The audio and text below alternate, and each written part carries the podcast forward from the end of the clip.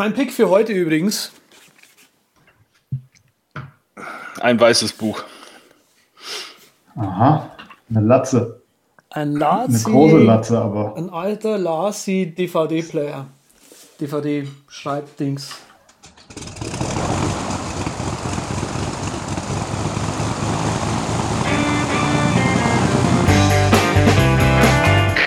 Wir heißen Sie herzlich willkommen an Bord bei der Übercast.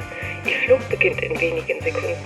Die Piloten melden sich in Kürze persönlich vom Flugdeck bei Ihnen.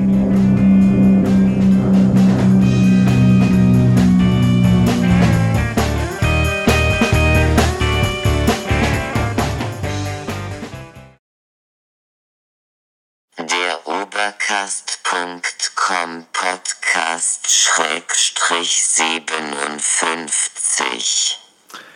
Herzlich willkommen bei der Übercast, der beinahe Kollision am deutschen Podcast-Firmament. Das eben war die URL zu unseren Shownotes von unserer bezaubernden Dauerraucherin Sophia, die Senior Stewardess. Jetzt kommt äh, nämlich ganz dicke, heute sind wieder alle an Bord, das ist wunderbar und ich stelle sie euch auch nochmal vor, wie das jede Sendung so passiert. Der Zahnlose mit den Dritten ist wieder da, der Fellbacher Sven Fechner. Ich begrüße dich. Und erzählen, dass ich nun ja nicht mit euch fliegen kann. Das ist ganz toll. Ja, schön, dass ich wieder dabei bin. Ich habe ja hier eine große Runde verpasst äh, bei der letzten Sendung. Ne? Da ist ja also hier Expertenwissen am Start gewesen.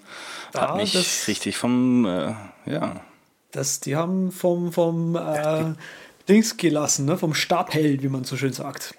Fand ich sehr aus faszinierend. den, aus, den Schuhen ge, aus den Schuhen geblasen, aus den Socken heraus. Wer spricht denn da überhaupt? Wer ist der Dritte im Bunde, Genau, wer Patrick? ist das? Ist das Andreas Zeitler aus Stuttgart zugeschaltet? Nicht Ja. wirklich, oder? Ich bin mit, ja, mit Herzblut in Breisach.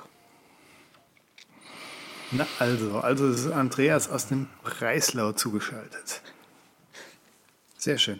Ja, dann haben wir uns äh, komplett und da würde ich doch sagen, da es so viel aufzuholen gibt, wo der Sven doch weg war und zu erzählen war, erzähl doch erstmal hier, was du so an Follow-up zusammengetragen hast in den letzten vier Jahren, die du Ja, verschollen warst. es ist äh, natürlich unglaublich. Ich muss ja auch mal mein großes Buch aufschlagen. Das erste, was mir ähm, über den Weg gelaufen ist, ist äh, die große Diskussion um die Zukunft des Podcasts. Und im, im Stile einer guten NDR-Talkshow fragen wir Quaso, äh, Quasualis Podcast. Ähm, und zwar hat der Marco Arment das schön zusammengefasst. Es gab ein Meeting zwischen ein paar großen Podcastern und Apple wo es darum ging, ähm, wie Apple das ganze Medium noch interessanter gestalten könnte für große Podcaster und Verlage, die natürlich ähm, mehr Daten haben wollen. Jeder will Daten haben, ohne Frage. Also nicht nur habt ihr den RSS-Feed abonniert, sondern hört ihr euch das auch tatsächlich an, hört ihr euch's ganz an, spult ihr bei der Werbung vor, äh, vor ähm, hört ihr euch die Werbung an, ähm, vielleicht noch ein bisschen Details über die einzelnen Abonnenten. Also im Grunde sprachen die großen, die durchaus kommerzielle äh, Interessen auch verfolgen, nicht so wie wir, die das nur aus Ruhm und Ehre machen, ähm, mit Apple und sagen, also da muss man noch mehr machen, damit das Podcast-Medium genauso interessant wird, wie man heute, sag ich mal, die Blogs und Newsseiten gestalten kann. Ich habe da natürlich eine Meinung zu, aber wollte auch mal ganz kurz von euch beiden hören, äh, da wir ja jetzt, äh, jetzt mal rein für den deutschsprachigen Raum da sicherlich die äh, Leitwölfe sind, was dieses Medium anbelangt, dass wir im Grunde fast eigen, äh, eigen, eigenhändig gestalten. Ähm, denkt ihr, dass das braucht man, dass das muss, damit es kommerzieller wird und mehr Interesse dran ist? Oder freuen wir uns eigentlich so, wie es ist? Ähm, Also, ich würde ja sagen, der Andreas fängt an. das hast du gut gemacht. Ähm, schwierig. Äh, ich, wir hatten das, ich eben auch schon mal neulich, eben, ich habe es das letzte Mal bei der Sendung schon auch angeteasert, äh, im Webinar äh, vom Buchreport jetzt neulich am Dienstag ähm, eben auch das Thema, wie, wohin geht der Podcast, was fehlt uns denn eigentlich noch? Da hatten meine anderen zwei Mitsprecher, mit Referenten auch angemerkt, dass es eben keinen einheitlichen, das ist halt unser Problem, denke ich, Es gibt keinen einheitlichen Standard, der übers Podcasting geht. Also es ist völlig undefiniert, was ein Download ist. Ist ein Download, der nur angefangen ist, ein Download? Was ist ein Stream und so weiter? Und äh, ich habe das eben hier auch in der Sendung schon das eine oder andere Mal fallen lassen, mh, hm, dass uns hier Definitionen fehlen und es, es zu hoffen gilt, dass der Apple, weil sie halt ne, ne, das aktuell immer noch das größte äh, Podcast-Verzeichnis haben, dass die irgendwas machen ähm, mit ihrem Podcast Connect, das ich auch äh, schon mal erwähnt hatte, wo wir dann nachschauen können und die irgendwie Analytics und so weiter haben. Weil die, die, die Menge an Daten hätten sie. Ähm, was das Problem allerdings ist, App Podcasts Connect würde nicht funktionieren über die Podcasts, also die Apple eigene Podcasts App hinaus. Und das ist halt ein, mhm. anderes Problem, das wir noch zu lösen haben. Also du sagst, die Daten, die Analytics, die braucht man, damit sich das Medium weiterentwickeln kann. Es ist einer der nächsten Schritte zumindest. Also um halt Geschäftsleute wirklich auf Podcasts großflächig dann jetzt hineinzukriegen, ähm, wäre das einer der möglichen nächsten Schritte. Obwohl man natürlich auf der anderen Seite argumentieren könnte, die ganzen äh, großen Podcast-Netzwerke, Gimlet und Twit und 555 und was weiß ich, ähm, sind groß geworden ohne diese ganzen Geschichten. Wie seht ihr das?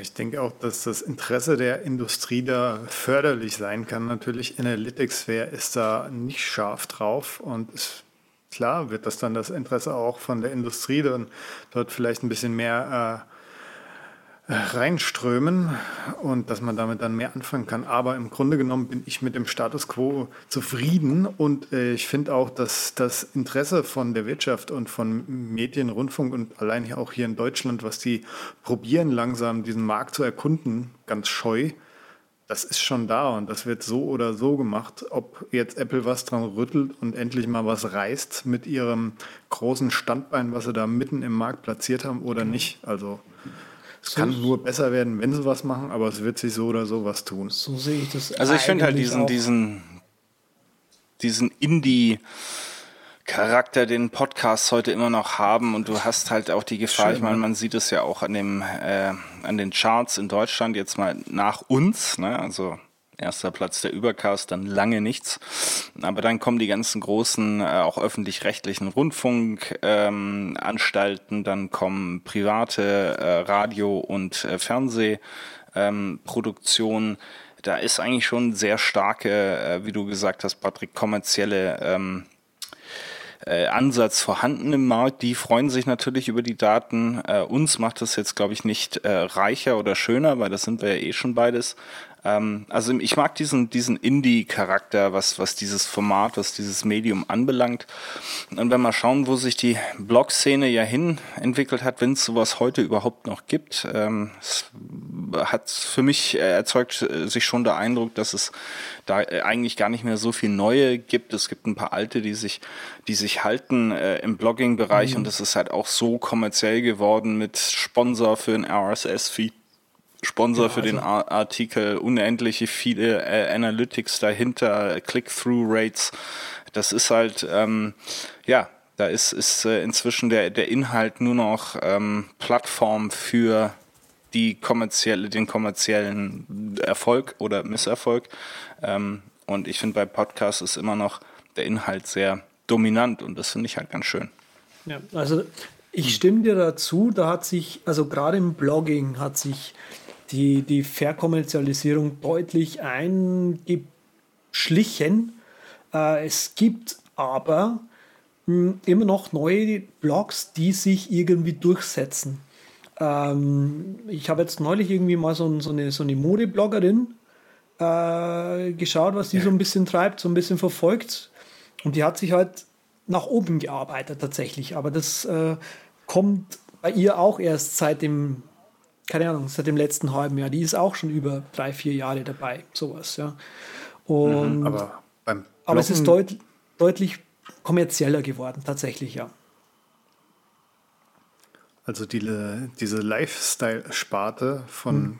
Kochen und Mode und sowas, das, das zieht ja wirklich. Also seit 2013 geht das ja sogar auch hier zu Lande langsam los, wie mit allen Sachen. Dass Galil die auf Galileo, Instagram gepusht werden, die Leute und so weiter. Galileo da ist ja auf diesen Zug ein, aufgesprungen, wenn ihr das mitbekommen habt. Also wer mich auf Facebook verfolgt, wird wissen, dass ich mich sehr häufig über den Pro7-Channel auf äh, YouTube äh, chauffiere. Ähm, weil die eben diesen Galileo, mit, was die mit diesem Galileo-Channel machen, das ist im Prinzip genau der Käse, den wir in diesen Lifestyling-Blogs sehen, ständig. Ja.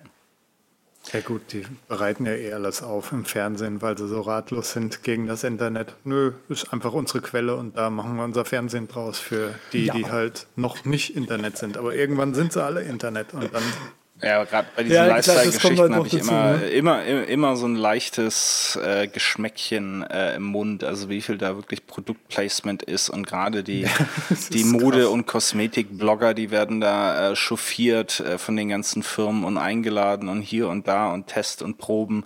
Ähm, ich glaube, dass das extrem beeinflusst ähm, auch ist und, und da ja, halte ich mich so ein bisschen zurück. Also keiner ne, so neutral, linksliberal, wie wir das hier machen, das, ähm, das ist einfach Podcast, das ist live, Leute, das so wollt ihr das haben. Ähm, das, ob das ihr das ist, jetzt das auf IPv4 oder IPv6 äh, V6 hört, ne?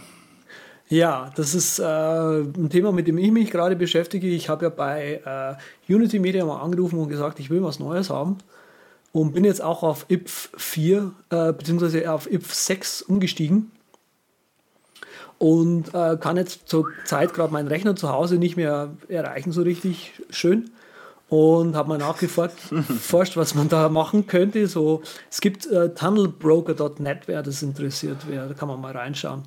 Ähm, ja, also den ein oder anderen Artikel mal auf mein Instapaper geladen und mir das dann beim Laufen über den Voice Stream Reader an, äh, vorlesen lassen. Und Klaus, Klaus hat mir dann erzählt von IPF 4 und IPF 6, weil er nicht wusste, wie man IPv6 ausspricht.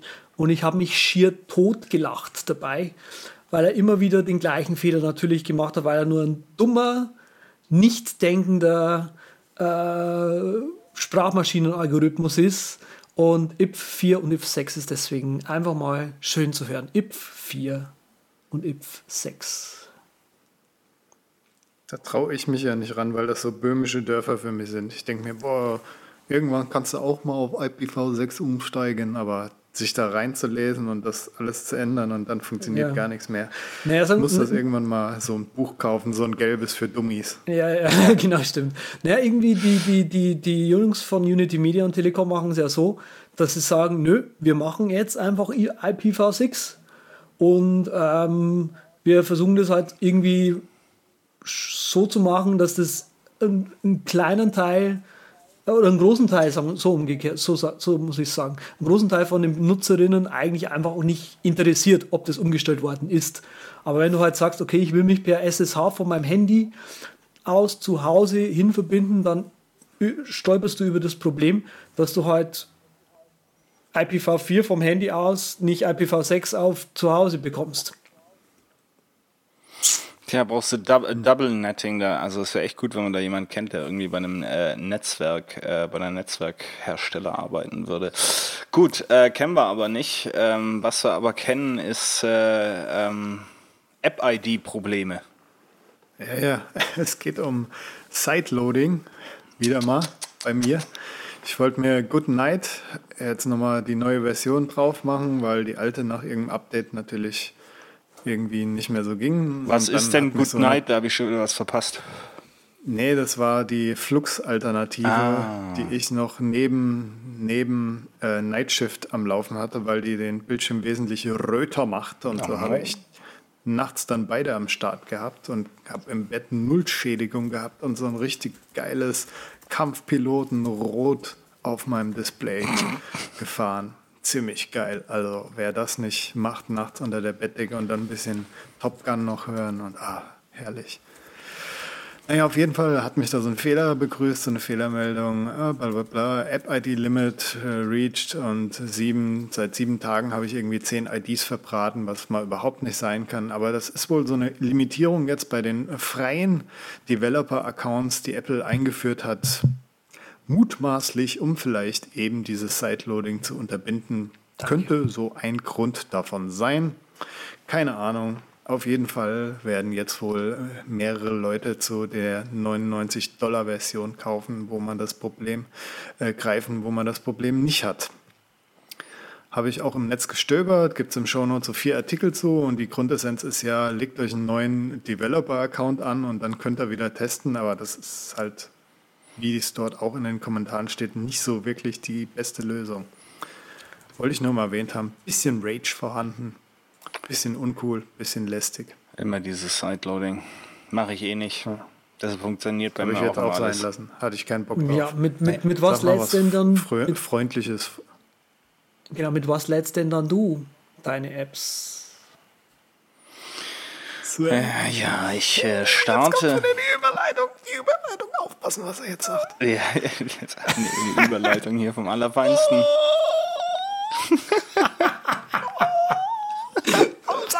Sag's mir! Alfred! Alfred, mit Alt-Leertaste oder mit Command-Leertaste? Ist ja, ist ja. Nee, Alfred. Kontro äh, Kontrollleertaste ist das bei mir. Nee? Schön. Ja, ist doch gut, oder? Schön. Weil Command Auf meinem ist Ergodox noch ist es nur eine Taste. Spotlight. Was, eine? Nee, du, du hast ja auch so wenig Tasten auf diesem Mini-Keyboard, was du da benutzt. Das ist schon klar, dass das nur Ich auf eine benutze legen. jetzt ein anderes, das hat mehr Tasten. Nee.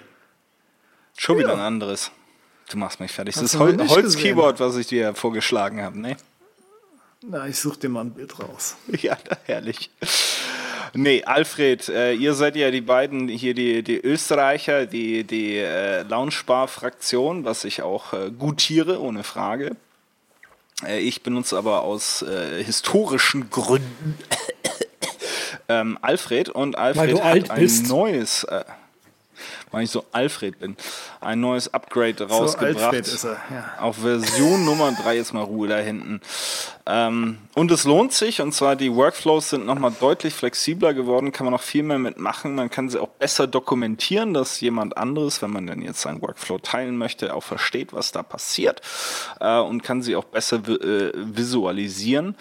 Der Clipboard Manager, der bei Alfred dabei ist, äh, kann jetzt auch Multimedia-Inhalte, das heißt also nicht nur Text speichern, mehrere, was man so in der Historie äh, ins Clipboard ge äh, gehauen hat, sondern eben auch Bilder, Hexcodes für Farben äh, versteht er auch.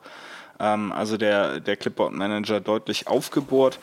Und äh, wir hatten ja hier jetzt über mindestens gefühlte zwölf Sendungen das Thema Text Expander Alternativen. Und da legt jetzt auch äh, Alfred mit der Version 3 nach und bietet eben äh, Text Snippet Expansion an. Ähm, aber, sag ich mal, für relativ einfache Snippets. Ne? Also kann man jetzt keine großen Kalkulationen und äh, Forms und, und äh, Konditionen machen, aber ähm, wenn man eh wie äh, ich so ein eher einfach gestrickter Mensch ist, könnte man damit durchaus auskommen. Und natürlich noch ein paar andere hübsche Sachen dazu. Äh, wenn ihr das Power Pack 2016 gekauft habt, dann gibt's das ja umsonst. Wenn ihr äh, davor gekauft habt, dann kostet die ganze Sache, glaube ich, 12 ähm, britische Pfund. Ähm, wenn ihr aber mal gleich 22 britische Pfund auf den Tisch legt, dann kriegt ihr sogenannten Mega Support, äh, Supporter Status und bekommt dann ein Leben lang. Also entweder euers oder das von Alfred, ähm, die Upgrades umsonst. Ähm, also lohnt sich für alle, die schon Alfred äh, haben oder noch einen App-Launcher suchen, kann ich es wirklich äh, schwer empfehlen und wieder so eine Indie-Bude, die auch wirklich konstant weiterentwickelt und jetzt eben sogar die dritte Hauptversion ähm, rausgehauen hat. Also ich glaube, da gibt's auch gar keinen so richtigen Krieg. Ihr seid wahrscheinlich auch, also Alfred ist auch okay, aber ihr habt euch halt irgendwann mal für Launchbar en entschieden, oder? Also ich meine, ich weiß nicht, da ist, habe hab ich keine starken Gefühle, ob jetzt das eine oder das andere, oder? Ja, also mir geht es genauso. Wenig, wenig so, naja, kann halt das andere oder das eine ein bisschen anders. Mir Ja. persönlich, was mir halt an, an Alfred nicht so gefällt, ist, dass halt irgendwie versucht auch, dass die Leute, die Alfred-Sachen machen, Alfred dafür benutzen wollen, äh, als wäre es so eine eierlegende Wollmilchsau, also ein Twitter-Client in Alfred programmieren und so weiter. Ja, ja. Das ist relativ unsinnig irgendwann mal geworden. Und da hat halt Launchbar für mich einfach diesen Appeal eher gehabt. Ähm, ansonsten. Ja, so das One Thing Well sozusagen. Ja. Ja. Genau, genau. Wobei ich sagen muss, ich also- habe äh, einen so einen Workflow, einen so einen äh, für, für Alfred, äh, das ist so ein Mini-Player für Spotify. Das ist echt eine Applikation in sich selbst, also echt beeindruckend, was das Teil kann. Äh, das finde ich jetzt gar nicht so schlecht, weil es halt eben für Spotify, zumindest vom äh, Spotify-eigenen Client, gibt es ja keine, kein Mini-Player oder irgendwie so eine, so eine kleinere Geschichte, mit der man das ganze Ding steuern könnte, sondern nur den großen Hammer. Ähm, also, ja, aber ich Das- kann das nachvollziehen. Also so Twitter-Client äh, habe ich auch gesehen, diese Workflows für Alfred, äh, das, das ist dann echt ein bisschen über ähm, Genau. Ja, dann erzähl doch mal über das Spotify-Ding, weil ich habe ja auch Alfred hier noch am Start, nutzt den für einige Sachen. Wenn der Spotify meine Playlisten anzeigen könnte und ich dann auswählen Ja, der, könnte, der kann großartig. noch einiges mehr ähm, als deine Playlisten anzeigen. Also das Na, ist dann hole ich mir den doch mal. Äh, Das Ding heißt Spotify Mini Player, äh, relativ einfach. Ich glaube, auf pa äh, Packrel ähm, findest du den. Packen wir natürlich in die Shownotes äh, rein, wenn da hier so großes Interesse besteht. Aber das ist ein echt abgedrehtes Teil, also muss ich sagen. Also damit, damit, kann Player. man, damit kann man also Alfreds richtig ultra dick machen, aber wenn ich jetzt mal irgendwas ultra dünnes suchen würde. Ja. Mann, Dann du würdest du ja den halt Patrick fragen, weil der ist der Experte für im Nano-Bereich. Die Queen of Transitions hier, aber holla die Waldfee. Und zwar wollte ich mal dem geneigten Hörer, der ja sicherlich unsere Laufbahn an Apple-Produkten bzw. Hüllen für Apple-Produkte mitverfolgt hat, der mag sich erinnern, ja, der Patrick, der hat da mal für sein 6 Plus, falls er so ein glitschiger Aal ist, hat er sich da so eine ultra dünne Hülle geholt. Die habe ich Die mir dann auch gleich gekauft übrigens, ja. Du hattest dir den Scarf geholt oder der Veil? Scarf. Weil ich, gut, den Scarf war meine erste Hülle, die hat ja dann so, unten ist eine Ecke abgebrochen. Fand ich dann nicht so cool, dann habe ich mal den anderen probiert, den Cordip Veil, The Veil, The Scarf, The Veil, also die haben wohl irgendwie ein D davor, muss schon sein. Ist ein bisschen dünner, ist ein bisschen flexibler und jetzt der Schocker, und so nach einiger Zeit rutscht das Handy förmlich von oben nach unten. Also das wirkt dann so, wie als wäre es einfach mal zwei, drei Millimeter größer geworden, das Ding. Ist also noch schrottiger. Also ich würde dann, wenn wieder, zum Scarf greifen und auch beides nur eigentlich ungern, weil mein Handy aussieht wie Gurke, weil sich da Staubpartikel halt in diese kleinen dünnen Hüllen reindrücken und dann euer Handy so richtig schöne kleine Einschusslöcher kriegt. Also mein Handy wollte ich nicht gebraucht kaufen, so ungefähr. Ja, also ich hatte auch äh, das mit dem Staubproblem war beim Scarf bei mir jetzt nicht ganz so ausgeprägt, aber auch dieses äh, Abbrechen der Ecke unten. Ja, und dann hast du das Ding in der Tasche und äh, bleibst immer an diesem blöden Eckteil hängen, was da abgebrochen ist. Das ist mir äh, jetzt passiert letzte Woche auch und dann bin ich gleich mal, ähm, da ich in New York war, aha, aha, in den Apple Store in der Fifth Avenue gegangen, in den berühmten und habe mir da diese Apple Silikonhülle geholt. Die ist natürlich ein bisschen dicker. Ich habe es jetzt hier in äh, Denim Blau vorliegen oder Navy Blau. Aber fasst das Ding natürlich super äh, an. Ähm, die, das Silikonding fühlt sich auch gut an und hat innen halt wirklich so eine richtig schöne, ja, wie soll man sagen, fast so eine Fließausstattung, dass, dass das iPhone da auch gemütlich drin sitzt und auch bloß nicht verkratzt. Also ähm, ist von, auch von mehreren ähm, ja, Koryphäen der Hüllen-Community ähm, wirklich als beste Hülle äh, bewertet worden. Was ich hier in die Kamera halte, wo ich vielleicht auch nochmal ein Shownotes-Foto machen sollte, ist meine rote Leder-iPhone-Hülle, die ich mir zu dem Handy gekauft habe. Und wie man vielleicht sieht mit der Kamera, ich weiß es nicht, Hat schon Patina. wunderschön, wunderschön Patina, die angesetzt, sehr genau schwarz von der Jeans oder sonst woher. Also wenn, würde ich dann auch zu einer dunklen raten und wahrscheinlich auch das nächste Mal diese Latexhülle nehmen. Ja, das ist unser Resümee. Wahnsinn. Andreas ist ja Wahnsinn. nach wie vor hüllenlos, wie sich das gehört für einen Besitzer eines kleineren Telefons. Das, Das nicht irgendwie aus der Hand Vollkommen, vollkommen richtig. Aber ich habe die Hülle neu gekauft. Ich habe eine neue Hülle Ja, welche? gekauft. Jetzt sind wir schon in der Hüllencast, Episode UC Ach so. 56. Na, ich habe halt auch so eine Slim-Hülle gekauft jetzt. Ja. Kill me. Ja, halt's doch noch ein bisschen langsamer. Aha, aha, aha. Welcher Hersteller ist das, der die, diese Hülle dir äh, kredenzt hat? Es interessiert Der brennend, günstigste, den ich gefunden habe, keine Ahnung. Das hast du gekauft von einem Typen auf der Straße, der außer Atem war, hä? Nee, beim Saturn. Reingekau reingeschaut, 10 Euro, was also ist da da und einfach eine ausgesucht. Also wenn man seine Hülle nicht wenigstens irgendwie im Ausland bestellt, weißt, dann ist man irgendwie, kann man, also äh, da zieht man der Hüllen-Community gar nichts. Das ist gut, egal. weil ich will in der so- Hüllen-Community gar nichts ziehen. Ich will ja bei unserer Ja. Übercast-Community was bewirken. Und zwar, dass die drüber nachdenken, ob sie Musik haben wollen oder Hüllen oder wofür sie halt ihre, ihr Geld ausgeben. So Der treibt uns hier durch die Themen, du, wie, wie so Ja, ein das ist Sklaventreiber. Ich wollte gerade also- noch sagen, dass Nee, wir das können da schon noch- noch hat, länger er drüber reden, das war jetzt nur ein Scherz. Das, das, nee, das lasse ich jetzt einfach so sacken. Okay. Apple Musik gibt es nämlich jetzt für Studenten billiger. Für schlappe 5 Euro wollen sie euch den Streamingdienst schmackhaft machen. Das lassen wir einfach mal so im Raum stehen als zwei Drittel Spotify-Hörer hier.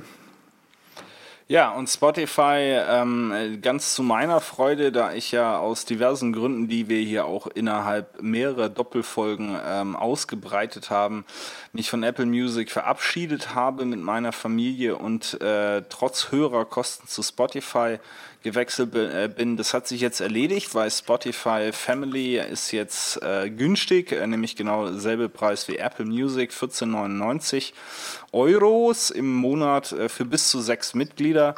Ähm, das heißt, ich habe jetzt sogar noch weitere Kapazitäten ähm, und solange Apple Music eben nicht die gesamte Experience und ähm, Navigation und äh, ja, wie soll man sagen, äh, Zuverlässigkeit de- der Familien des Familienpakets verbessert, äh, bin ich sehr froh, Oh, oh. dass ich da so bei Spotify Pilot offline, Pilot offline. bin. Ja, solange Apple Music halt nicht die komplette Experience bietet und das, was man sich halt als Familienvater von von sehr vielen Kindern wünscht, Ja, das ist, dann ist ja auch ätzend. sehe ich da immer für mich noch nicht die Chancen und ich bleibe erstmal bei. Spotify. Ja, das kann ich auch schon verstehen, Sven. Das ist schon, Ja. Tja, das ist schon Unity Media. so viel zum Thema Spotify. Ähm, Das war gut. Nee, also äh, es tut sich was äh, und der, der Andreas ist wahrscheinlich immer noch bei Google Music, was ja auch ähm, gut sein soll. Das finde ich super bleibt. immer noch, tatsächlich. Wo wir schon vorhin bei Alfred, Fanbase. bei Alfred 3 waren, ähm, sind wir jetzt bei Hazel 4. Das ist auch hier so ein Cockpit-Liebling in Sachen Helferlein. Ähm, der läuft jetzt, glaube ich, wirklich bei allen äh, von uns, der, der, die liebe Hazel mit ihrem äh, äh, schönen, ähm, na, wie sagt man, Besen. Ähm, der alle, allseits beliebte Helfer, der eben Regeln anwenden kann auf Dokumente und Ordner, liegt in der Version 4 vor. Hat sich auch wieder einiges getan. Man kann jetzt äh, schöne Previews machen von seinen Regeln, also wirklich gucken, was passiert. Man kann sie synchronisieren, so man denn mehrere Rechner hat. Ähm, und äh, was ich ziemlich schlagend finde, man kann jetzt Regeln auf Smart Folders ähm, anwenden. Ähm, das ergibt gibt natürlich nochmal ganz neue Möglichkeiten. Äh, solltet ihr euch greifen, wenn ihr eh schon Hazel habt, dann kostet das Ganze 10 Dollar, es sei denn, ihr habt äh, vor, äh, äh, vor dem, nee Quatsch, nach dem 6. September 2015 Hazel gekauft, dann ist es umsonst. Ansonsten 10 Dollar. Und wenn ihr noch was dazu lernen wollt in Sachen Hazel, ähm, gab es ja im Grunde über Jahrzehnte hier nur eine Referenz, nämlich den Screencast vom äh, Z, ähm, weltweit beliebt äh, und ge geschaut. David Sparks hat jetzt äh, als der offiziell amtliche Screencaster der Mac Community da auch mal einen seiner Video Field Guides rausgehauen für 20 Dollar, zweieinhalb Stunden. Ähm, Video-Tutorial über Hazel, äh, da lernt man auf jeden Fall noch was dazu, selbst als Hazel-Profi. Äh, also holt euch das Upgrade für Hazel und vielleicht wollt ihr dem Herrn Sparks ein äh, bisschen zuhören und zuschauen, äh, um eure Hazel. Oder noch warten, bis andere andere bringen da, glaube ich, auch noch was, ein Follow-up raus. Wir sind, wir ja. sind gerade drüber, äh, da was zu machen.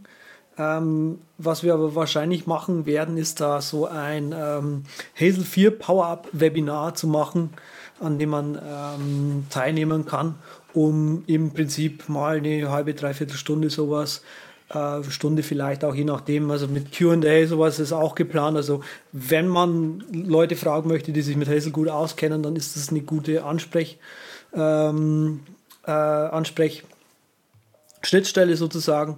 Und wen, wem das interessiert, kann mir eine E-Mail schreiben an contact at zcasting3000.com äh, oder direkt hier ans Flugdeck at derübercast.com und dann schaue ich mir das an.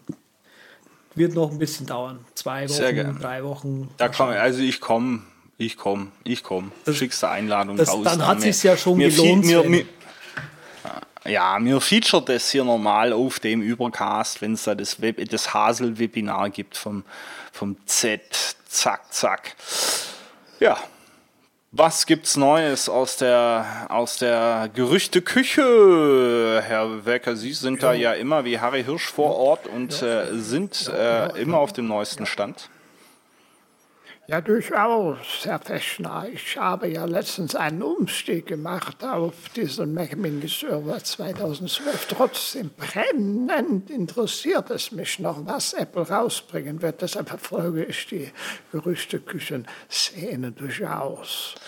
Und da gab es ja das 2016er MacBook Pro, das soll ja unglaublich werden. Das soll ja alles haben. OLED-Display, Touchbar drüber und Touch ID und dann noch so dünn sein wie eine Feder, wie die alten MacBooks oder äh, die neuen MacBooks oder die alten MacBook Airs. Keine Ahnung. Auf jeden Fall soll es dünn sein, USB-C haben und die neuen Skylake-Prozessoren.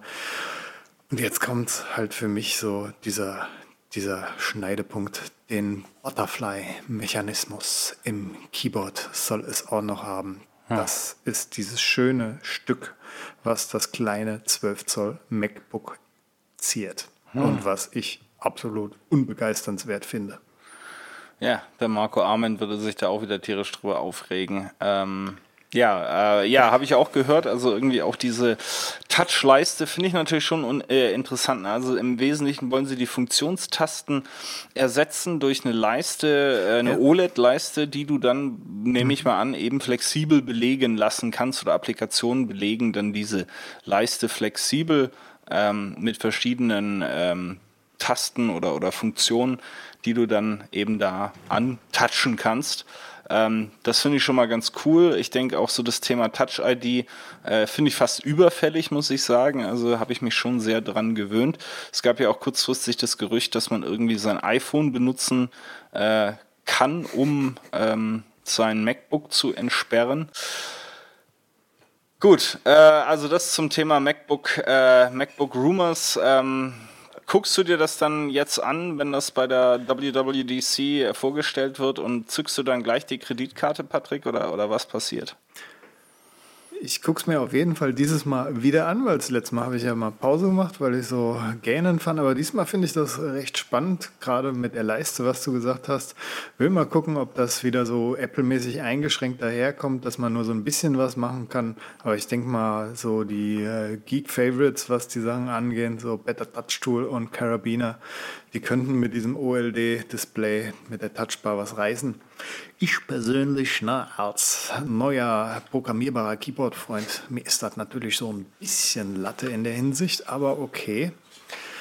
Bin hauptsächlich wirklich interessiert dran, ob sie eine verdammte schlechte Tastatur da reinbauen oder das profimäßig weitermachen ist meine Meinung und äh, da bin ich mal sehr gespannt drauf. Habe ich ein bisschen Befürchtung.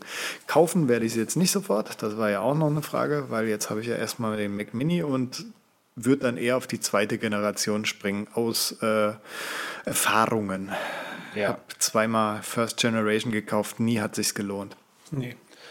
Also ich bin auch auf die äh, WWDC gespannt und zwar aus anderem Grund. Ähm, wiederum, ich glaube, der große Meinungsblogger zum Thema äh, Apple zurzeit ist wirklich Marco Arment. Der hat ein Thema zusammengefasst, was in, den letzter, in der letzten Woche, möchte ich mal sagen, äh, doch äh, die ähm, Community schwer beschäftigt hat. Und zwar gab's äh, die Google I.O.-Konferenz, wo Google das Neueste und Beste äh, vorgestellt hat.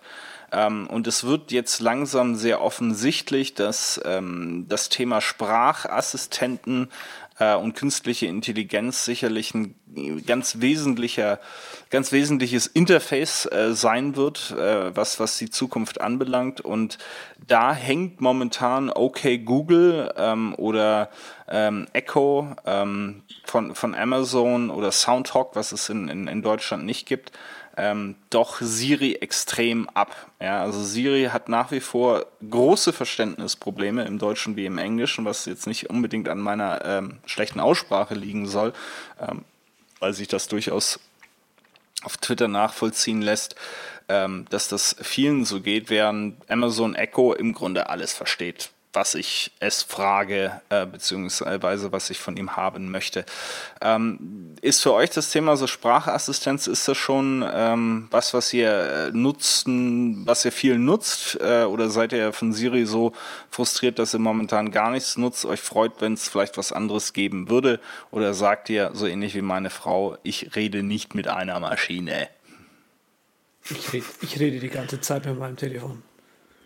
Also ich finde diese finde Siri unglaublich nützlich und wenn es nur darum geht, Ja. mir mal kurz eine Notiz zu machen zum Beispiel. Also selbst dafür benutze ich Siri.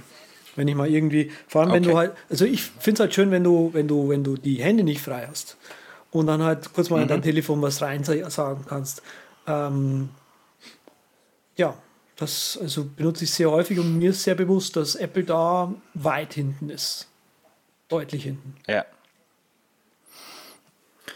Ja, als Philips Hue-Besitzer habe ich auch schon mit dem Amazon, mit der Alexa geliebäugelt, weil die da ja deutlich besser für sein soll. Und das ist bei dem Apple-Ding manchmal ein bisschen nervig, weil du dich so genau dran halten musst. Ich hoffe, das würde mit der Alexa besser funktionieren.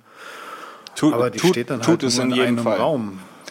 Ja, du kannst ja, es gibt ja noch die kleinen. Versionen davon jetzt. Äh, die haben ja noch die, die beiden kleinen äh, Versionen rausgebracht, Amazon, die eben nicht mit so einem gesamten Lautsprecher kommen, sondern eben wirklich eher so eine kleinere Geschichte sind, weil du kannst ja das Echo selbst kannst du ja wirklich auch als aktiven Lautsprecher zum Musikhören benutzen. Und dann kannst du in deinen anderen Räumen kannst du eben da die, diese kleinen äh, Teile unterbringen. Ist auch nicht furchtbar äh, teuer. Ich denke, den Unterschied, den, äh, den äh, Amazon da auch macht, genauso äh, wie Google, ist, dass sie das von vornherein aufmachen machen für Drittentwickler. Deshalb gibt's eben auch so gute Integration, ob es jetzt für Philips Hue ist oder was anderes. Ähm, das ist was, wovon ich ausgehe, dass wir das bei der WWDC äh, hören, dass es eine Siri API geben wird, dass eben auch äh, Drittentwickler sich da einbinden können. Das heißt, wenn ich eben hier sage, lege neue Trello-Karte für aktuelle Sendungen Übercast an mit Thema äh, Zeitlers äh, Bart, ähm, dann würde das auch funktionieren über, über Trello praktisch. Äh, das geht heute nicht. Und da ist schon mal einer der großen Unterschiede, aber auch das Thema Verständnis. Also wenn ich, wenn mein äh, 6S Plus jetzt zwei Meter weg liegt und ich mache Hey Siri oder Hoi Telefon, ähm, reagiert das nicht. Während das Echo, das kann wirklich zehn Meter weg äh, stehen. Ähm, wenn du das rufst, das hört dich, das kriegt alles mit, versteht es und du hast wirklich eine 90-prozentige Erfolgschance, während ich bei Siri echt immer noch so das Gefühl habe, ich bin so bei 50, vielleicht sogar nur 30 Prozent. Meistens kommt dann, hier ist, was ich mit einer Websuche zum Thema Bababa gefunden habe. Ja? Ähm, also die Ausführung des eigentlichen Befehls erfolgt nicht. Also ihr seid auch beide scharf auf äh, Sprachsteuerung, aber auch etwas frustriert. Äh, also ich, du hast, Andreas, du machst mehr so diktieren, ist das richtig? Also nicht so richtig Befehle ausführen oder? Ja, genau, weil die halt nicht funktionieren. Ja. Ich habe das zwei, dreimal ausprobiert. Ja, ist doch so. Also brauchen wir noch echt nicht drü mhm. drüber, drüber schwätzen, oder? Haben zwei, dreimal ausprobiert, ge gemerkt, das tut nicht. Und dann halt so, okay, einfache Sachen kann sie. Einfache Sachen kann sie. Call Mom Mobile ist so ein ja. typisches Ding halt. Ja, Ruf genau meine Mutter so auf dem Mobiltelefon an. Compose. Note. What do you like? What do you want the note to say? Und dann tippe ich diktiere hier halt, was die Notiz sagen soll. Das versteht sie auch zu ja. 80 bis 90 Prozent. That's it. Aber mir mache ich ja, auch einfach nicht, weil ich mir denke, so, nee, ich habe jetzt keinen Bock, mit ihr rumzutun. Was ein anderes Ding, was sie kann, was sie halt kann, ist Timer 10 Minutes. Ja, ja das ist auch bei mir der Standardbefehl der ja, beim Kochen immer. Genau. Timer. Aber Ab, genau, aber weil halt die, die, dieses Ding nicht mehr kann, weil es die Konversation auch nicht versteht und so weiter. Ähm, ja, und das ist, äh, das ist, wenn du da schon fragst, wie hat der VfB heute gespielt, äh, davon abgesehen, dass sie abgestiegen sind, verdienterweise. Ähm, aber es, da kommt nichts. Das, äh, hier ist, was meine Websuche zum Thema VfB ergeben hat. Ja. Also unglaublich. Während, genau. während du ja bei Soundhawk, das äh, ist äh, wie gesagt in Deutschland nicht verfügbar, aber da kannst du so machen, äh, so Sachen machen wie äh, sagt mir die ähm, Größe von China, äh, die Anzahl der Einwohner von London und das Durchschnittsalter in Nigeria. Und das sagst du in einem Satz und das Ding haut dir diese drei Informationen dann nacheinander raus. Also versteht voll mhm. den Kontext. Du kannst dann auch nachfragen und sagen, ähm, wenn das letzte jetzt Nigeria Durchschnittsalter war, ähm, wie, wie hoch ist das Durchschnittsalter denn bei Männern? Und dann weiß Soundtalk immer noch, okay, ähm, es handelt sich sozusagen kontextuell um eine Nachfrage zu meiner letzten Information. Und da ist Siri meilenweit weg. Oh mein genau, Gott. Genau, ja. Das ist halt das Problem. Was ist denn bei Soundtalk, was? wenn ich da jetzt äh, was Deutscheres mache? Also kann ich die auch fragen, wie viele Einwohner Wanne Eickel hat? Also das ist, äh, Soundtalk ist, wie gesagt, ich habe es äh, nur mal in den USA ausprobiert, weil es hier nicht verfügbar ist, aber es ist mit Wolfram ge äh, gekoppelt und mit, mit Wikipedia. Also oh, solange da im Grunde cool. irgendwelche Informationen vorliegen, dann ist es schon auch in der, äh, der Lage, von unserer Lieblingsstadt Wanne-Eickel ähm, Informationen rauszuhauen. Was mich da noch interessieren würde, ist eigentlich, wie äh, strahlungsfreudig die äh, Geräte so sind. Wenn ich mir da jetzt noch was zu der U-Bridge ins Haus hole, ob die dann auch nochmal so einen WLAN-Sender drin haben und so. Das ist also mein erster Gedanke gewesen. Boah, der Echo äh, oder die, die Alexa würden mich ja interessieren. Aber habe ich dann wieder noch ein Gerät, was nochmal was aussendet oder kann das einfach mit dem WLAN gekoppelt werden? Ich weiß das es nicht. Das wird normal mit dem WLAN gekoppelt. Wird normal gekoppelt. Aha. Ja, kein eigenes. Hört sich ja okay an. Ist halt die ganze Zeit an, aber. Boah, gut, ja. mein Gott. Und es wäre halt noch cool, wenn das Apple TV auch diese API dann, also es hört sich schlüssig an, dass da eine API rauskommt, weil die haben jetzt noch ein neues Kind an Bord, Apple TV, was meiner Ansicht nach nicht so brummt, wie es brummen könnte und laufen könnte, wenn da auch mal diese Drittanbietergeschichten dazukommen würden, wäre recht schön. Ja, also ich muss halt auch sagen, also so, wir haben ja hier schon viel über Evil Google gesprochen, aber die ziehen schon ganz schön an momentan und äh, unsere lieben Jungs aus Cupertino hängen da einfach hinterher, weil ihnen das das Thema, du musst gucken, was was ist hinter den Sprach äh, hinter den Sprachassistenzen, künstliche Intelligenz, Machine Learning, äh, Big Data, ähm, der ganze webbasierte Cloud-Kram, das ist halt einfach nicht so Apples gewesen, noch nie. Ja. Und ich glaube, das, ja. das kommt jetzt langsam und beißt sie äh, kräftig in das Hinterteil. Und das ja. ist natürlich schade. Ist halt auch ja. Die alte Geschichte mit der Herangehensweise. Ne? Apple sicher Ja. abgeschottet, wenig Daten zur Verfügung, dauert alles zehnmal so lange und dann auch noch nicht so Ja, toll programmiert. genau, also Aber irgendwie Apple- funktioniert es dann doch. Genau, also Apple versucht, wenn sie, wenn sie was machen, lassen sie sich Zeit und äh, schauen sich oder haben sich das immer sehr genau angeschaut und machen keine Schnellschüsse. Das war so immer das Schöne an Apple. Aber gerade Ja. wenn es halt um die, die schnelle Innovation geht, dann beißt sie da einfach das Ding in den Hintern gerade. Ja, da Ja, wobei man sagen muss, bei Siri waren sie ja mehr oder minder die, die, die ersten. Ja? Ähm, und das war ja damals auch Touch richtig, richtig ja, das war richtig cool. Ähm, aber dann ist halt nichts nachgekommen irgendwie. Dann weiß ich jetzt, jetzt haben sie wahrscheinlich Ex-Engineere da am, am Auto bauen. Ist ja schön, wenn da was, was Cooles kommt, freuen wir uns natürlich auch. Aber äh, die Kernproduktlinie, da würden wir uns natürlich auch freuen, wenn das äh, da irgendwie äh, Schritt hält mit dem, was äh, ander, anderswo Was da- gebaut wird. Ne? ja, genau. Da hat auch irgendein Milliardär jetzt mächtig Aktien gekauft, weil er auch so den Hunch hatte, dass Apple da irgendwas Großes reißen wird. Ja, äh, Warren Buffett ist, äh, ist mit einer Stimmt. Milliarde, glaube ich, bei äh, Apple eingestiegen. Er ist ja eine Investitionslegende, ähm, nicht so wie der ICANN, der dann versucht sozusagen da viel zu pressen. Ich glaube, bei Warren Buffett ist es wirklich, dass er glaubt, dass da was geht, ähm, dass da noch Potenzial vorhanden ist und ist natürlich auch nach wie weiterhin so, dass viele Leute nach wie vor auf die Dividende spekulieren, weil natürlich unheimlich viel Cash vorhanden ist bei Apple äh, und äh, zumindest aus reiner äh, Marktsicht, ähm, Aktieninteressen her, ähm, diese Dividende eine schöne Rendite ist für, äh, für die Investition. Aber bevor wir hier abstra ähm, Wollte gerade sagen, wir, abgleiten wir in kommen den, da ja, Wir kommen da ein bisschen ab vom Thema. Eigentlich diese, dieses Thema künstliche Intelligenz, Sprachanalyse, Konversationen und so weiter, was ich auch schon mal kurz gesagt hatte. Ich hatte das Thema Conversational Commerce schon mal mit Sven versucht zu sp- besprechen. Da haben wir, aber- haben wir aber damals gesagt, ah, das passt gerade noch nicht. Und jetzt, wo wir heute ein bisschen über diese äh, AI, äh, Artificial Intelligence und künstliche Intelligenz und so weiter hinter Sprachassistenten gesprochen habe, passt es ein bisschen besser rein. Also ein Thema Conversational Commerce kommt äh, vom Chris Messina, ich glaube irgendwie Chef von äh, Airbnb, schlag mich tot. Nee, Uber war es, Uber. Und der hat hier eben mit, genau mit dem Thema äh, Conversational äh, Commerce ähm, den ein oder anderen ähm, großen, äh, ja, große Welle geschlagen. Ähm, Warum es jetzt hier drin ist. Ähm, diese Woche habe ich gelesen, Zalando äh, hat auch einen, ähm, verkauft jetzt auch Mode über Facebook, den, den Facebook Messenger. Mode per Messenger äh, und hier ein äh, Artikel von unserem Per Freund Messenger.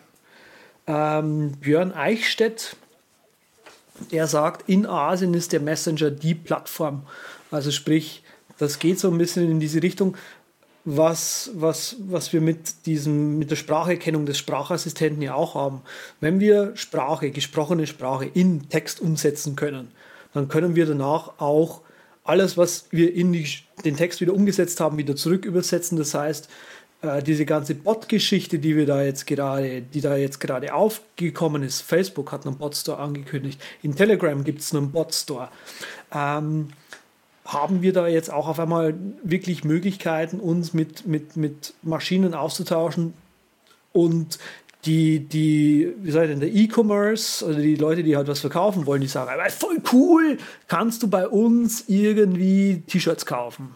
Ja, kannst du mit einem Bot dir dich unterhalten und sagen, ich will gerne äh, ein T-Shirt kaufen. Und sagt er, ja, T-Shirts ist super.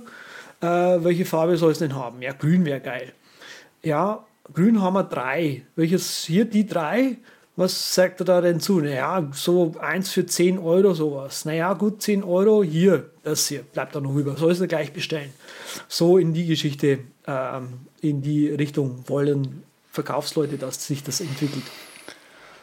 Ich glaube, da Also wird sich noch sehr viel tun. Ja.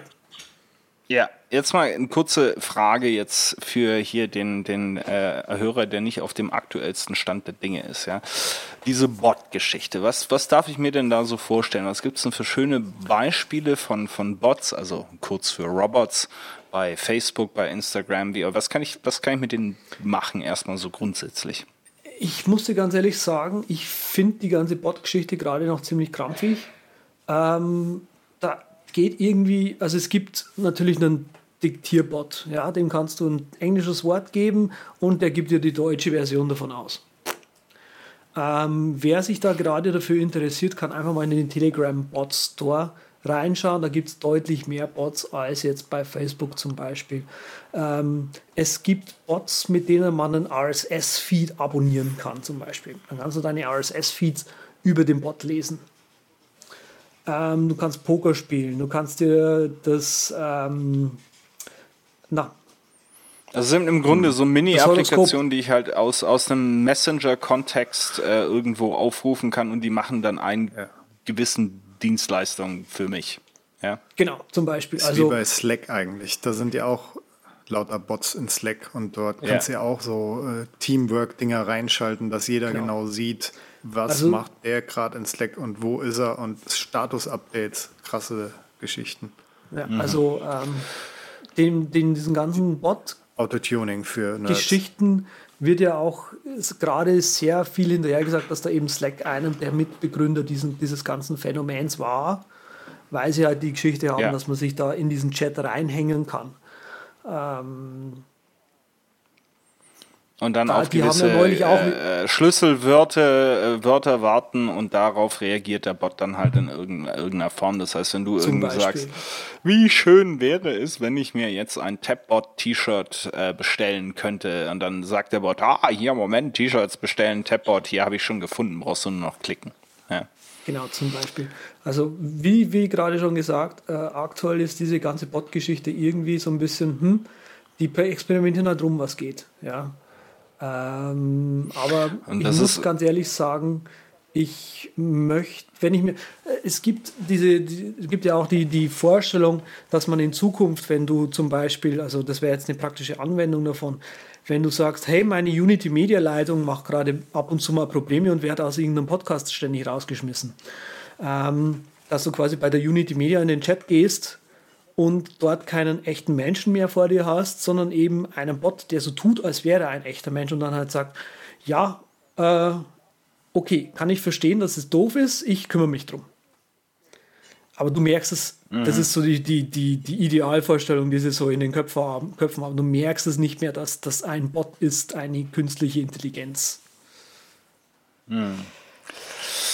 Äh, ja, das. Ähm also ich, ich denke, äh, dass du hast ja natürlich mit Echo, äh, Amazon ist ja nicht doof, äh, kannst du natürlich äh, hier in Sachen Conversational Commerce kannst du äh, schon agieren. Ja, also kannst jetzt sagen, ähm, bestell mir mal bitte äh, das neue Buch von Benjamin Stuckrad-Barre und dann sagt dir der Echo, das neueste Buch von Benjamin Stuckrad-Barre heißt so und so und kostet 14,99, äh, soll ich das bestellen? Gerade wenn du dann hier Prime-Mitglied bist oder in, in Berlin hat der Patrick vorhin erzählt, gibt schon irgendwie Prime Now mit einer Stunde Lieferung, dann steht eine Stunde später kein Bot, sondern ein Typ bei dir vor der Tür und drückt dir das Buch in die Hand, dass du dann per Conversational Commerce äh, in dem Sinne bestellt hast. Also ich, ich denke schon, dass eben, was wir auch vorhin gesagt gesagt haben, ähm, dass, dass das Sprachinterface, künstliche Intelligenz wird zunehmend wichtig werden und deshalb ist es äh, entscheidend, dass da unsere Freunde aus Cupertino nicht ganz den Anschluss äh, verlieren. Ähm,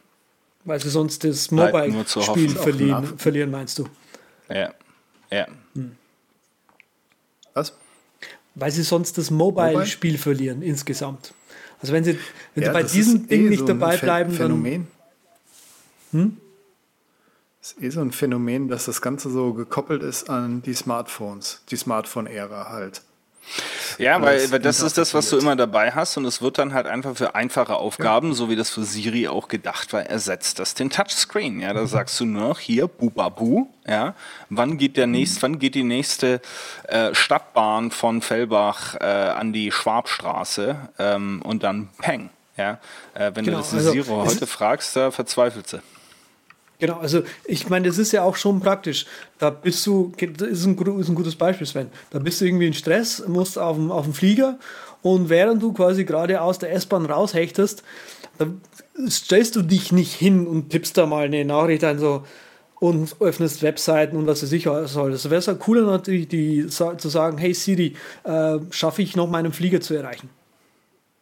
Genau. Genau, und da müssen die Jungs aufpassen, dass das klappt. Und auch bei der Touch-ID müssen sie aufpassen, weil da kommen auch schon äh, Alternativen um die Ecke, nicht wahr, Patrick? Ja, das ist so, mündet in unser heutiges Thema wirklich. Also Google macht ja so gerade eine Alternative an Start, wo sie sagen können, ja, Ende des Jahres ist diese API für die Developer fertig und nutzbar. Und ab dann wird äh, es möglich sein, halt das eine Kombination aus mehreren Faktoren, dass man sich damit verifizieren kann. Und zwar Gesicht und dann Schreibmuster, wie man so tippt halt und wie man sich bewegt. Hört sich komisch an halt, weil nimmt man diese Dinge einzeln, wäre es halt überhaupt nicht sicher. Nur Gesichtserkennung und so kann man super faken mit einem Foto oder was weiß ich was. Mhm. Aber Google sagt halt, wenn man das kombiniert, dann wäre es zehnmal sicher als das jetzige Secure mit den Fingerprints, aka Touch ID, also zehnmal besser. Und diese API funktioniert dann halt so, dass er eine Score erstellt und sagt, ja, jetzt hat er das und das getippt, hat sich wieder mal mit seinem komischen Zucken vor der Kamera bewegt und es ist eindeutig sein Gesicht. Der kriegt von mir eine Score von 7,8 und wenn dann irgendein Entwickler sagt oder ihr das einstellt, äh, ja, ab 8 oder 8,5 ist sicher, dass ich es bin, dann ist okay. Und wenn nicht, dann wird halt nochmal nachgebohrt. Dann werden wieder neue biometrische Sachen abgefragt und vielleicht kommt dann eine Nachricht auf dem Bildschirm, ja, geh doch mal näher ran, damit wir wirklich sehen, ob bei dir alles so im Gesicht da ist, noch wo es sein sollte. Mm. Oder gib einfach dein altes Passwort ein, dass du jetzt weitermachen kannst. Ja, es wäre natürlich cool, wenn du sozusagen da pro App äh, unterscheiden könntest, dass du sagst, gut, also hier bei meiner Banking-App, da möchte ich schon einen Score von 9,0 haben. Mhm. Ne? Also und äh, ja gut, ob jetzt hier irgendwie einer pff, weiß ich nicht, äh, meinen Browser aufmacht, da reicht auch eine 5,7 oder was weiß ich. Aber das, äh, mhm. ja, also äh, Touch ID, äh, denke ich, haben wir uns alle super dran gewöhnt. Es muss halt ähnlich komfortabel bleiben. Ne? Also das Ding vor die Nase halten oder ein Sprüchchen reinsagen oder so, das ist äh, unter Umständen sicherlich noch so im Rahmen dessen, was wir, was wir leisten können. Ne? Jetzt, äh, Patrick, hast du hier wieder eine Trello-Karte reingehauen, die mich natürlich total begeistert hat. Und das ist so ein Ding, was, um was geht es hier? Vielleicht Tee- und Wasserkocher-Triathlon steht auf dieser Karte, die mit dem Gesicht von Patrick versehen ist. Worum dreht es sich hier, lieber Patrick? Okay, wir scheinen diese Karte jetzt abzuarbeiten. Dann erläutere ich das doch mal. Ich ja, bitte. Ge gehen Sie doch da mal ins Detail, wir bitte. schwenken um. Ich habe kein Problem mit Pivoten. Also, Tee wollte ich ja eh schon mal ewig reden über das Thema, seit ich in Mitte in einem Teeladen war, wo mir weißer Tee äh, ein paar Gramm für 100 Euro angeboten worden sind und wo dann lauter kleine Kännchen rumstanden, weißt du, so Schnapsglasgröße und dann habe ich mal nachgefragt, ach, ich komme mir vor wie total der Barbar. Ich trinke meinen Tee auch schon gut, aber in so kleinen Gläschen und ja, man soll es halt mit dem Tee nicht übertreiben und ihn genießen. Und deshalb gibt es da diese ganzen kleinen, kleinen Teeservices. Also ich selbst äh, mache meinen Tee ja auch zeremoniell, ganz nett. Wir haben einen Wasserkocher, ganz normal. Und dann haben wir ein Gefäß zum Wasser abkühlen. Und wenn das dann die Temperatur hat, die ich will, dann kippe ich das in Gefäß Nummer zwei, wo der Tee halt drin ist ohne Beutel, loser Tee, ne? Sencha und Jasmin und Schlag mich kaputt. Alles, was es an Tee gibt. Und dann wird das im zweiten Gefäß halt umgefüllt, weil sich der Tee dann in so einem großen Gefäß viel aromatischer entfalten kann. Ich eine mm. Freude, auch diesen Tee zuzugucken, wenn man Herrlich. das Gefäß schwenkt und ja. Tee schwimmt überall in rum und ah, toll. Kleine Zeremonie halt, also zwei Gefäße, finde ich so, ist ein Muss, ist ganz cool. Hat er auch in dem Laden gehabt, nur halt in Miniaturform für ein Dässchen, goldig. Ja, und äh, das ist so meine Zeremonie. Der Andreas trinkt ja auch gern Tee, der geht da, glaube ich, irgendwie hedonistischer ran. Du kennst mich. Und ihr kennt mich. auch öfters. ich, ich mache meinen Tee, ich koche den halt. Ich, mir ist bewusst, wenn ich den, äh, ich weiß, er schmeckt auch anders und besser, also so wie du es gerade beschrieben hast. Es gibt ja die, das eine oder andere Teeritual. Mm, Und ich weiß, wenn man dann eben einen ganz gewissen Tee auch nach diesem Ritual vorbereitet und zubereitet, dann schmeckt der auch wirklich richtig gut. Aber selber für mich ist natürlich Geschichte, wenn ich, ich trinke irgendwie sehr viel Tee am Der Tag. macht und halt den Teekannenbeutel, haut er da rein in seinen Becher Nein, nein, und Mo Mo Mo. Moment. Teebeutel, Teebeutel hier. Teebeuteltrinker. Du. Loser Tee. Ich habe das, nein, ich trinke auch nur losen Tee, Leute. Wir sind ja hier Hipster unter uns. Ja, selbstverständlich. Ja, ja. Dann ist ja alles geregelt. Ja. Gut, also da wolltest Also du, da wolltest du uns mal- mal einführen, ja. Ähm, Gibt es denn da Ja. sozusagen Gear-Empfehlungen? Gibt es da, äh, das ist Ja, hier. das war dann der nächste Schritt. Ne? Ja. Nach dieser zweiten Kanne und dem Vorhaben, wie, wie allem gesünder ist weniger, weniger Tee trinken. Weil ich habe so in meinen besten Tagen halt auch zu viel Schwarztee morgens getrunken, bis das Auge dann den ganzen Tag lang gezuckt hat. Das ist dann, da habe ich mir dann auch gedacht, nee, versuch's mal anders. Ja, und das nächste Vorhaben war jetzt Wasserkocher und drum sind wir heute aufgebrochen zu zweit äh, zu Fuß in die Stadt, 25.000 Schritte gerockt. Wow. Wäre natürlich auch mit der Bahn gegangen, aber natürlich muss man da so einen Jakobsweg draus machen, weil ein T-Gadget muss ein Leidensweg sein. Ja? Wasserkocher war das Ziel übrigens. Hab dann natürlich ein Trello-Board angelegt mit allem, was in Frage kommt. Und dann, äh, ich hätte das ja per Internet bestellt natürlich.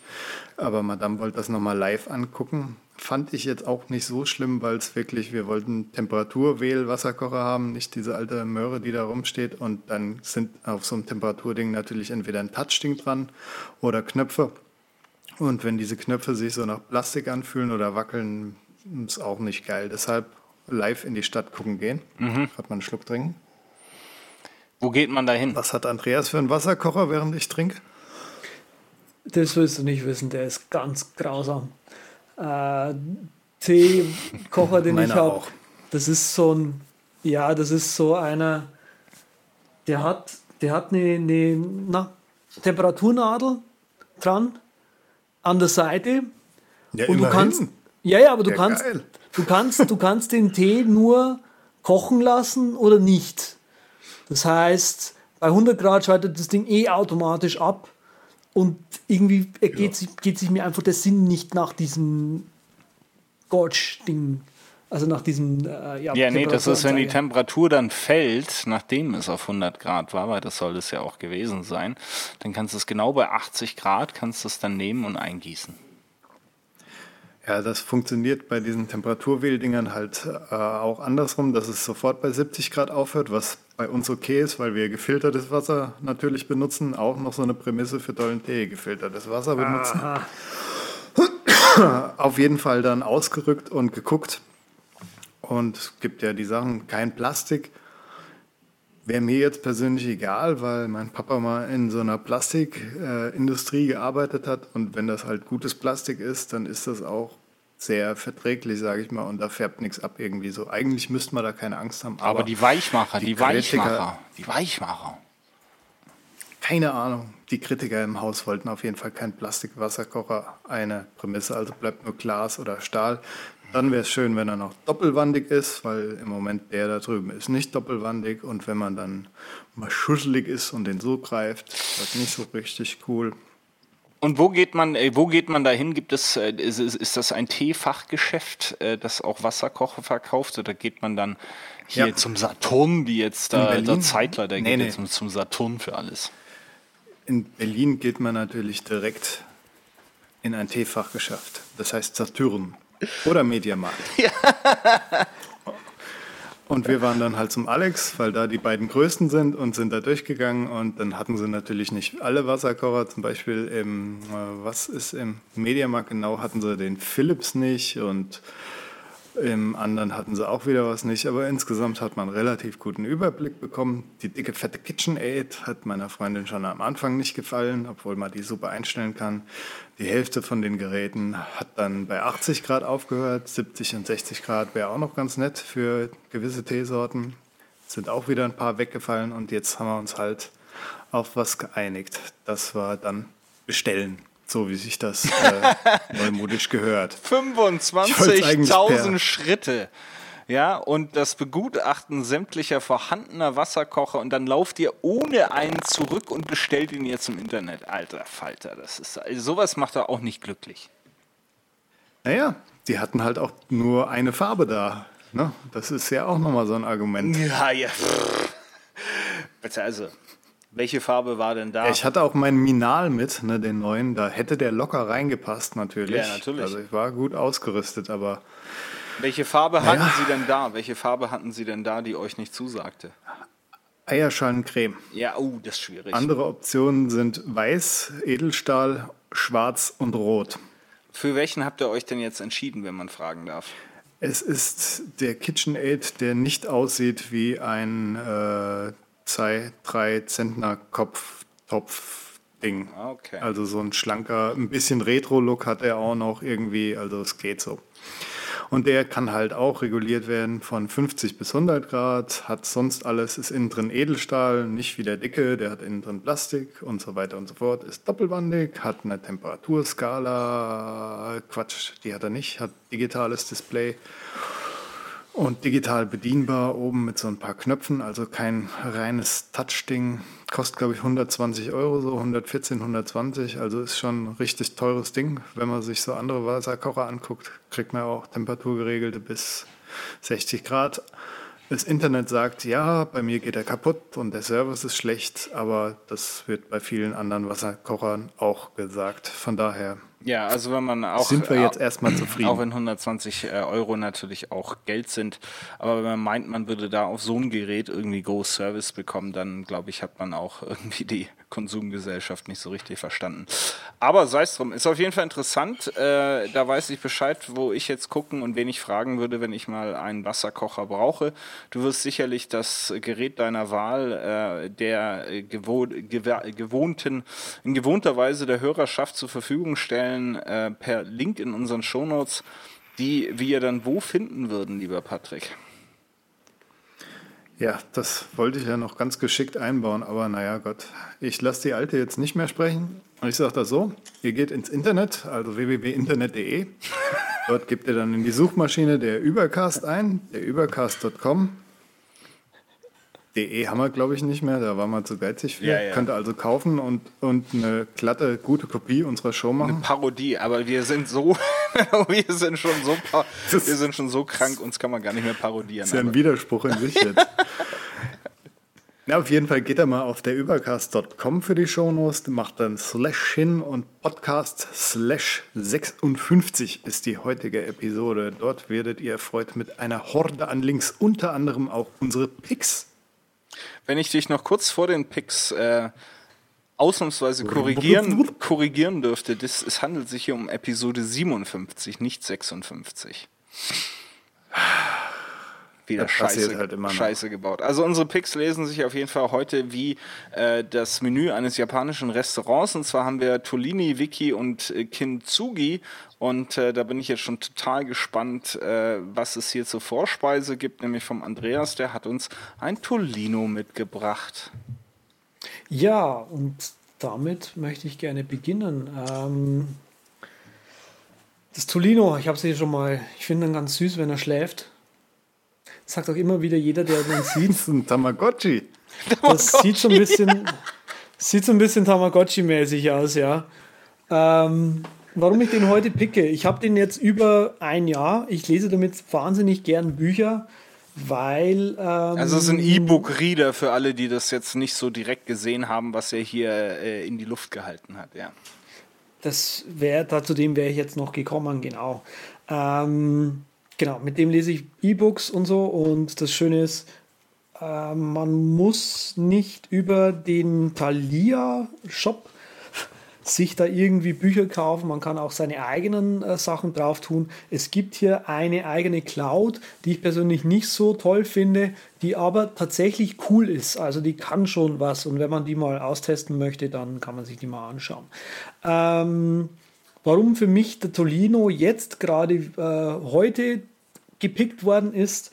Ähm, es hat ein neues Update gegeben für den Tolinos äh, vor neulich, mit dem man äh, unter anderem äh, jetzt eigene Schriftarten auf diesem Gerät installieren kann. Das ist urgroßartig. Ähm, werde ich aber tatsächlich nicht benutzen müssen, denn das ist Punkt 2, die neue Schriftart, die für mich hinzugekommen ist, die ich wahnsinnig gern überall benutzen möchte, ist natürlich Open Dyslexic. Und die ist Also jetzt ich- mit ich- on ich- board. Ich dachte Comic Sans, aber gut, okay. Ja, Sven, du kennst mich. Wenn, äh, dann Open Dyslexic oder Helvetia. So ist es. Genau. So schaut es nämlich aus. Nee, und deswegen ist der Tolino mit seinen äh, 200, 300 Euro, was er kostet, für mich eben einen Pick wert. Wow, ist also doch deutlich teurer als ein Kindle. Na, jetzt gerade hier. Toli- Tolino Vision H 3 HD, 160 Euro. Tolino Shine mit 80 Euro. Äh, Shine 2 mit 120, also um die 100 bis 160 Euro. Also ist schon okay, finde ich. Also vergleichbar, vergleichbar, vergleichbar. Vergleichbar. Und vom, Pra- vom der Akkuleistung ist halt bei diesen E-Ink-Readern läuft ewig. Ja, das hier hat sogar einen eigenen Webbrowser mit dabei, von dem wir jetzt nicht sprechen wollen, dass es ein Webbrowser ist.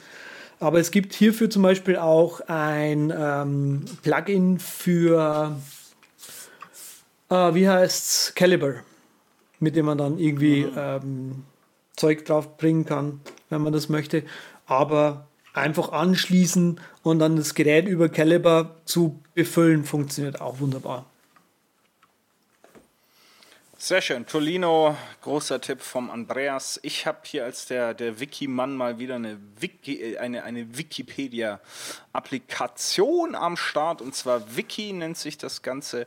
Äh, ich hatte ja schon mal in Inquisitor vorgestellt. Äh, Wiki ist nochmal eine Runde besser, hat auch als ersten äh, Screen, kommt man auf so einen äh, Screen, der einem zeigt, was in der Umgebung sich befindet, über das ein Wiki Wikipedia-Artikel vorhanden ist. Also egal, ob man jetzt in seiner eigenen Stadt oder in einer fremden unterwegs ist oder in Breisach, würde mich auch interessieren, was da drin steht, ähm, kann man auf jeden Fall eben direkt gucken, was ist hier um mich herum, was sind die Einträge, hat eine sehr gute Suche, hat auch so ein äh, so ein random Ding. Ich bin durchaus in letzter Zeit öfters ertappe ich mich dabei, dass ich einfach mal einen, einen zufälligen Artikel von Wikipedia äh, mir äh, reinpfeife, damit ich einfach ein bisschen intelligenter ähm, äh, rüberkommen und vielleicht auch ein paar Sachen lernen, auf die ich so direkt nicht stoßen würde.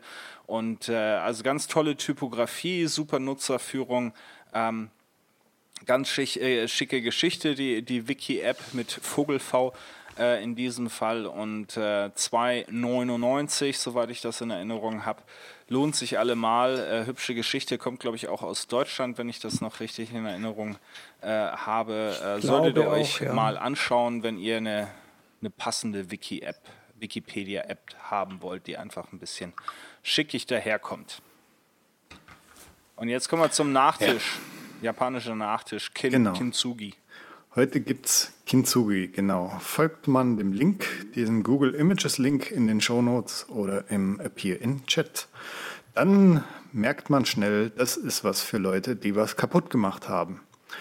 Und zwar kann man damit wunderbar Porzellan kleben zum Beispiel. Das benutzen die Japaner schon ewig. Und so könnt ihr aus eurem kaputten Sachen ein kleines Kunstwerk machen. Zum Beispiel habe ich hier eine schwarze Schale, die kaputt gegangen ist und wenn ich sie geklebt habe, dann ist das wie auf den Bildern dort wunderschön mit Goldrändern, da wo die Bruchstellen sind.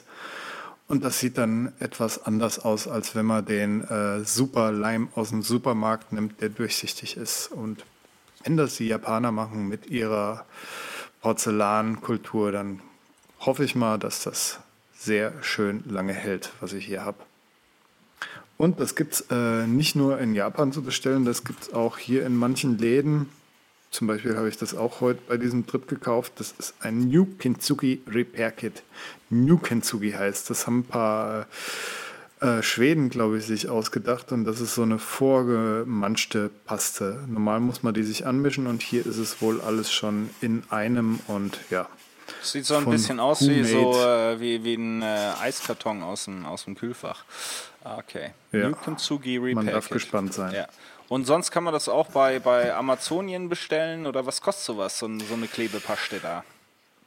Das ist jetzt 30 Euro, also wenn man, ja, aber es sieht halt dann auch nett aus. Muss halt auch viel, geht viel, Und- viel kaputt bei euch im Haushalt, so generell.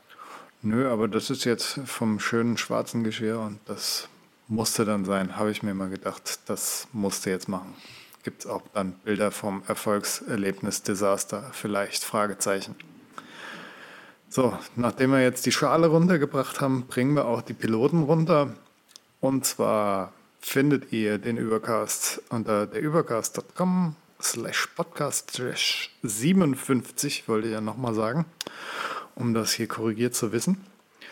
Dann findet ihr den Andreas unter z mit 3t.com oder at z mit 3t auf Twitter. Eigentlich irgendwo im Internet z mit 3t eingeben und sich überrollt fühlen von allen Social Media Präsenzen, die der Herr Zeitler so macht. Der Herr Fischner, der hat ein kleines Simplicity Bliss anstelle eines Z mit 3T. Also simplicitybliss.com oder at simplicitybliss bei Twitter. ist alles ganz einfach hier, außer bei mir. Ich habe einen Unterstrich bei Twitter vor meinem Vornamen und dann Nachnamen Patrick Welker. Patrick mit CK, Welker bitte nur mit K. Und rocketinc.net ist der Blog, der auf jeden Fall reanimiert wird. Das nur dazu. So, Das erzählt er jetzt auch schon seit 20 Folgen, dass der noch re- reanimiert wird. Wir werden es sehen. jetzt kommt alles was dazwischen. Es wird den Übercast auf jeden Fall noch geben, wenn in circa 15 Jahren bei Rocket Inc. der nächste Post äh, äh, erscheint. Solange ihr uns bei iTunes bitte äh, schlechte Bewertungen gibt und äh, uns PayPal-Anfragen äh, schickt, dass wir euch äh, Geld schulden, weil wir euch jetzt mal wieder eine Stunde und zwölf Minuten, weiß ich nicht, Andreas, eurer Zeit gestohlen haben, zahlen wir euch natürlich gerne zurück. Lasst uns wissen. Und ansonsten äh, schaltet euch wieder rein, wenn wir hier die nächste Parodie äh, bei der 58 abliefern. Eine Stunde 16.